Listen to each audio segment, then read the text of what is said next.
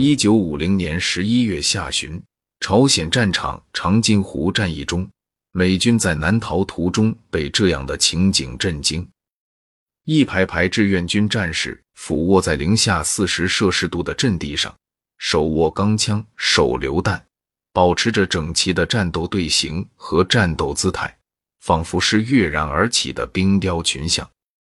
这是中国人民志愿军第二十军第五十九师第一百七十七团第六连、第六十师第一百八十团第二连和第二十七军第八十一师第两百四十二团第五连，除一名调队战士和一名通信员，成建制被冻死的壮烈场面。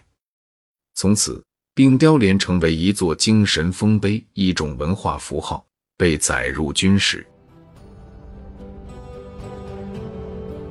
一九五零年冬，朝鲜半岛长津湖畔，到处是白雪皑，人走在雪里只能露出上半身，气温更是出奇的冷，零下四十摄氏度。一支美军队伍在冰天雪地里搜索前进。突然，指挥官大喊一声“停”，随后他取出望远镜，眼前的情景令他大惑不解。对面有一排排的志愿军战士，举着枪，握着手榴弹，但他们居然没有开火。几个胆大的美军爬上志愿军阵地，才发现整连一百二十九个志愿军官兵被冻成了冰雕，枪口却冲着敌人来的方向，依旧保持着战斗的姿势。美军想把他手里的枪拿走，却怎么也拿不下来，不得不掰断了三根手指头。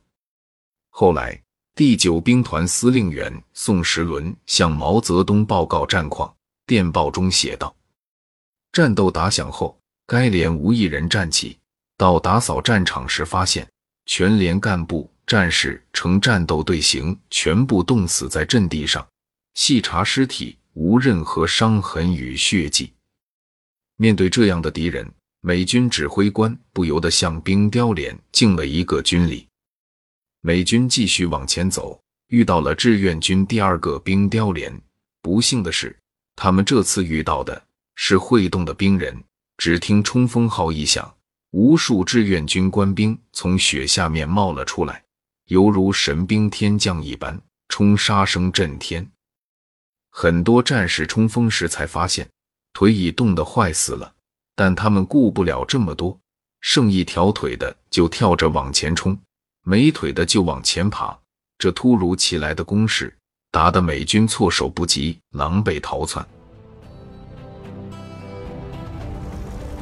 志愿军第九兵团的官兵在长津湖地区埋伏了整整六天六夜，穿着单薄的衣裳，啃着冻得像石头一样的土豆，趴在零下四十摄氏度的雪地里一动不动，一直不敢合眼，没人敢睡。因为一旦睡着了，第二天就再也叫不醒了。长津湖战役中，一个名叫宋阿毛的烈士写下这样的遗书：“我是一名光荣的志愿军战士，冰雪，我绝不屈服于你，哪怕是冻死，我也要高傲的耸立在我的阵地上。英雄是集体，也是个体。”人民日报刊发的《向祖国报道》文章。介绍了周全帝的故事。我是中国人民志愿军二六军七七师二三一团一营二连战士周全帝，向祖国报道。这个用断臂进军里的八十六岁老战士，是抗美援朝长津湖战役中冰雕连的幸存者。七十年前，未满十六岁的他卧雪三天三夜，因严重冻伤失去四肢。一位少年生命的轨迹就此改变。为了成功完成阻击，部队要隐蔽起来，在战斗命令下达之前，谁也不能动。严冬时节，气温接近零下四十摄氏度，仅穿着薄棉服的战士们趴在雪坑里，几近冻僵。二零二一年国庆，老兵王德云讲述当时情形：有的战士脚冻肿了。干脆脱了鞋，在零下四十度的雪地里跑。有的战士又冷又饿，只能抓把雪往肚子里咽。我自己的十个脚趾头就是在那场战役中冻掉的。回忆起长津湖战役，出生于一九一九年的王德云仍记忆犹新。